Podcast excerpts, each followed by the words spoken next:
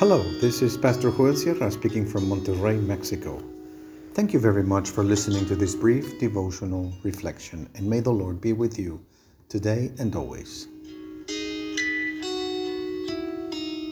Election without mission. We read in Nehemiah chapter 9, verses 5 through 8 in the New International Version. And the Levites, Jeshua, Kadmiel, Bani, Hashabneiah, Sherebiah, Hodiah, Shebaniah, and Pethahiah, said, Stand up and praise the Lord your God, who is from everlasting to everlasting. Blessed be your glorious name, and may it be exalted above all blessing and praise. You alone are the Lord. You made the heavens, even the highest heavens, and all their starry host, the earth and all that is on it, the seas and all that is in them. You give life to everything, and the multitudes of heaven worship you. You are the Lord God, who chose Abram and brought him out of Ur of the Chaldeans and named him Abraham.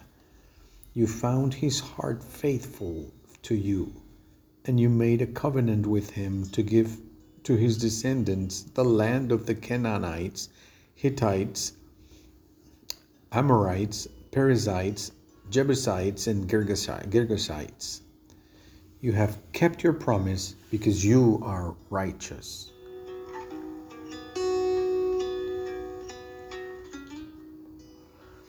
In their review of history, the Levites mentioned in this text express a trait of Judaism that was being formed at that time and that some centuries later would come into conflict with the teachings and orientations of the Lord Jesus.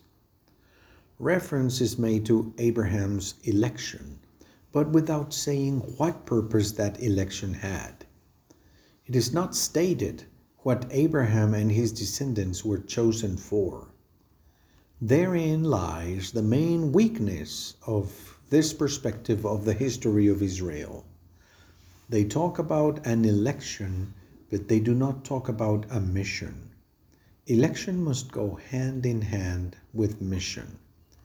In the historical review of these Levites, the mission of Israel does not appear.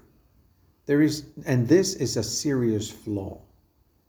It is interpreting history without paying attention to function, election without mission.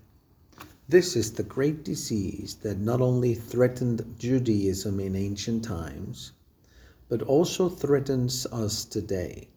It is thinking that God forgives us, loves us, and blesses us without thinking about the why of that blessing. It is thinking about election without mission. In the final chapters of Nehemiah and Ezra, this type of nationalistic and anti missionary Judaism began to emerge, which later the Lord Jesus confronted. Abraham was chosen to be the channel of God's blessing to all families on earth.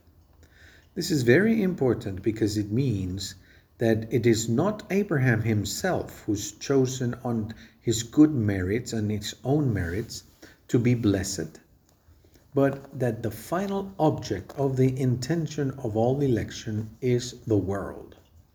God chooses Abraham to bless the world.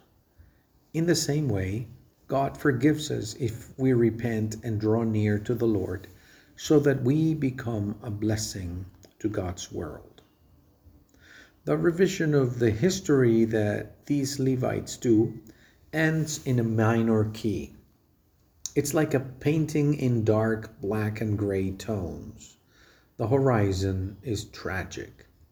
The Israelites live in the promised land, yes, but in slavery. They are awaiting for the arrival of God's salvation which will come in Jesus.